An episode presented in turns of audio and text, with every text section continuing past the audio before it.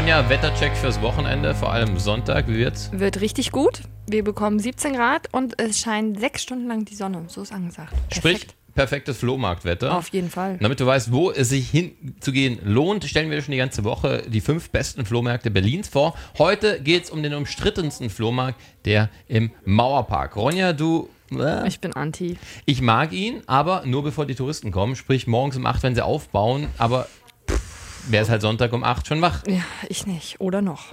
Star FM High Five. Berlins fünf Beste. Für dich getestet. Diesmal die besten Flohmärkte. Flohmarkt im Mauerpark. Gibt es eigentlich sowas wie das Gegenteil von einem Geheimtipp?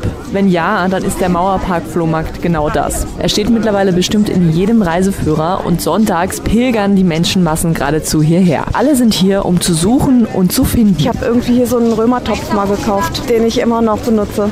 Für einen Euro. Ein paar Schallplatten, 5 Euro. So ein äh, Windlicht habe ich heute gekauft. It's uh, very big, quite busy. I bought some music, a book, yeah, just random things. Wenn ich in Berlin bin, komme ich hierher.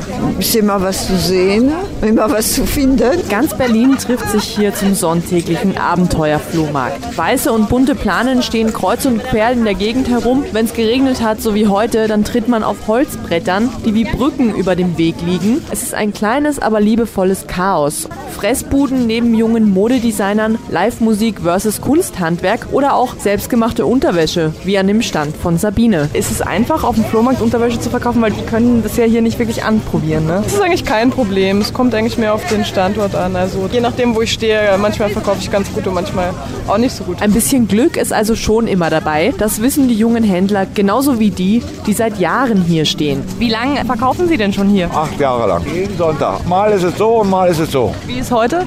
Ganz schlecht. Warum? Weiß nicht, kaum nicht. Anfang des Monats hat hier der Betreiber gewechselt. Es soll ein bisschen mehr Ordnung in den Aufbau und in das ganze Gelände kommen. Die Vielfalt wird aber bestehen bleiben. Selbstgenähte Beutel, Rucksäcke, Seesäcke, Tabaktaschen und Schmuck. Ähm, meine Freunde mochten es und ich habe es dann einfach mal hier versucht und kann mich nicht beschweren. Also es macht einfach Spaß, seine eigene Kreativität umzusetzen und die Leute damit zu erfreuen. Was sagst du zu den Leuten, die sagen, der Mauerpark Flohmarkt ist schon gar nicht mehr wirklich ein Flohmarkt, weil hier schon so viele neu gemachte Sachen verkauft werden? Es ist ja trotzdem noch ein Flohmarkt, weil sie gerade solche Sachen, die wir hier verkaufen, die selbstgemachten, ja gar nicht woanders finden. Und mal ganz ehrlich, also ich habe auf meinem Spaziergang hier noch echt genug alte Sachen gefunden. Wer kauft alte Fotos von fremden Menschen? Das sind einfach Sammler, also die sehen wollen, wie sich die Menschen früher gekleidet haben. Zu jeder Zeit zieht man sich ja doch ein bisschen anders an. Und was ich auch noch gesehen habe, diese Hacke, die sie da vorne liegen haben. Das ist eine kleine Axt. Aus dem Keller, also Nachlass praktisch. Wird hier viel gehandelt auf dem Flohmarkt oder gibt es da eher Fixpreise? Nee, es wird sehr viel gehandelt. Die gehört bei mir dazu. Also ich habe erstmal meine Preisvorstellung, dann sagen die ihre und dann trifft man sich irgendwo in der Mitte. Wie viel kostet die Hacke? Die sollte so 15 Euro ungefähr bringen, aber ich weiß nicht, ob ich die kriege. Das muss ich erst mal sehen. Star FM High Five. Berlins fünf Beste. Für dich getestet. Diesmal die besten Flohmärkte. Alle fünf Flohmärkte nochmal zum Nachlesen mit allen Infos auf starfm.de. Autos wird man auf Flohmärkten wahrscheinlich Eher nicht finden. relativ schwer, wird das zumindest. Aber die gibt es ja bei uns am Sonntag. Sie stand schon immer auf ordentlich PS. Mit 13 dachte sie dabei noch an Pferde. Heute